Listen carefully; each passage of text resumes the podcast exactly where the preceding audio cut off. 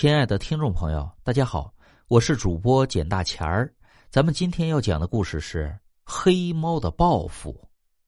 传说猫是最具有灵性的动物，它拥有很多的特别之处。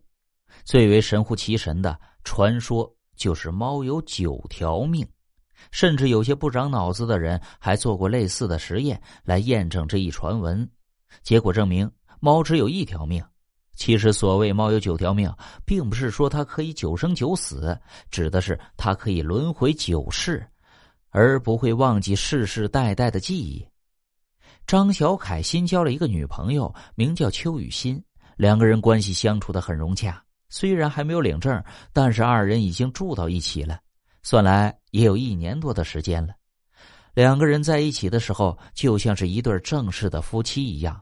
小凯负责赚钱养家，雨欣则是照顾小凯的一日三餐、收拾家务等等。前两天张小凯的公司派遣去外地出差，这一去啊就是半个月，好不容易回来了，就想和雨欣亲热一下。不是有那么一句话吗？叫做“小别胜新婚”，半个月别离，早就急得不行了。雨欣又何尝不思念小凯呢？两个人可谓是干柴烈火，到卧室就打算翻云覆雨，一解相思之苦。正当小凯把雨欣放倒在床上，转身宽衣解带再扑上去的时候，感觉自己的手不小心按到了被子下面一个软绵绵的东西，随后听到“喵”的一声怪叫，一只接近两尺长的大黑猫就从被子下面窜了出来。小凯躲闪不及，因为这突如其来的状况吓得呆立当场。窜到小凯身上的刚刚那只猫，原本是躲在被子下面的。意识到危险，窜到小凯身上之后，也不管三七二十一，急爪下去就在小凯的身上抓了几道血痕。猫爪子很锋利，血痕不宽，但是很深，疼的小凯直咧嘴，火气也一下子就上来了。他扯住那只猫的尾巴，用力的摔在了地上。只听“砰”的一声，那只黑猫。就瘫软在了地上，小小的脑袋已经被坚硬的地板摔得个四分五裂。雨欣见此惨状，愣住了，反应过来之后，忍不住发疯一般大声尖叫起来。小凯见状，连忙上前用双臂环抱住雨欣的肩膀，不停的呼喊着她的名字，让她能够镇定下来。好不容易，雨欣冷静了下来，但是却第一时间挣脱小凯的怀抱，用充满敌意的眼神看着小凯，气愤的问道：“他只是不小心而已，你为什么要这么残忍的对待他？张小凯，你就是一个凶手！我没有想到你的心竟然会这么狠。”雨欣，你胡说八道什么呢？你看，他要不把我抓成这样，我怎么可能把他摔死呢？我刚才只是正当防卫、本能反应而已。这说明不了什么。说完，又想去拥抱雨欣，雨欣则是避开了。好了，宝贝儿，不要闹了，冷静一下。我把这里收拾一下，别胡思乱想了。说完，小凯用一块抹布将黑猫的尸体包裹好，扔了出去，又用纸巾将飞溅的到处都是的血迹和内脏擦干。等小凯收拾完一切，重新返回房间的时候，雨欣已经恢复了平静。坐在床头，小声的哭泣着，他还在为刚才发生的事情耿耿于怀。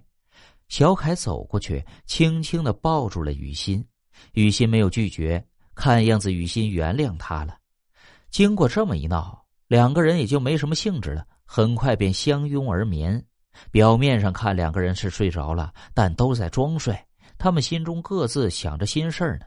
雨欣又一次开始怀疑自己和小凯在一起是不是对的，可能他对自己并没有看起来那么好。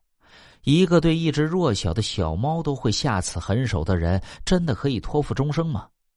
此时，小凯也很恼火，那只猫打扰了自己的兴致，同时也有一些责怪雨欣过于矫情。就是摔死了一只猫嘛，至于和自己发这么大火吗？两人想不开，越想越生气。天没亮。小凯便起床为雨欣准备早餐。自从他们在一起之后，只要有时间，小凯都会为雨欣准备早餐。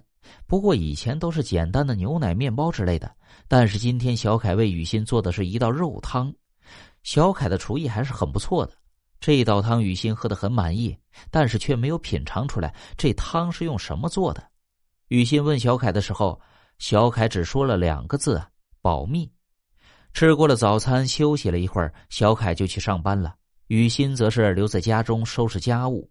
在收拾卧室的时候，还有斑斑的血迹粘在地板上，心中不免又有些难过。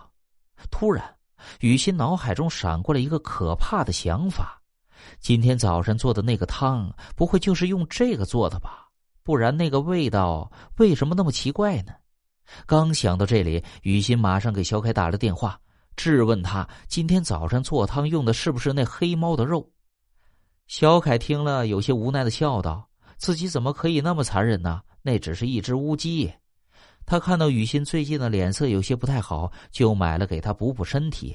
担心雨欣不相信，小凯又告诉他自己把那只黑猫的尸体埋在院子的一棵树下。雨欣放下电话，便跑到院子里面查看，果然看到树根下有一些新翻的泥土。雨欣的心也终于放下了。正准备离开的时候，突然发现事情有些不对劲儿。这个坑挖的是不是太大了点儿啊？忍不住内心的疑惑，找了把铁锹，将那些翻新的泥土挖开。没多久，就看见了张小凯静静的躺在里面。雨欣吓得扔掉铁锹，大声尖叫着跑进了屋子。屋里没有开灯，一双幽蓝的眼睛正在黑暗中静静的看着雨欣。在他的旁边还放着小凯的手机。原来就在小凯把黑猫摔死的时候，黑猫变成了猫妖。猫妖为了复仇，杀了小凯，然后化成了小凯的模样。之后继续陪在雨欣的身边，所以啊，请善待小动物，尤其是黑猫，爱则进，不爱，请别伤害他。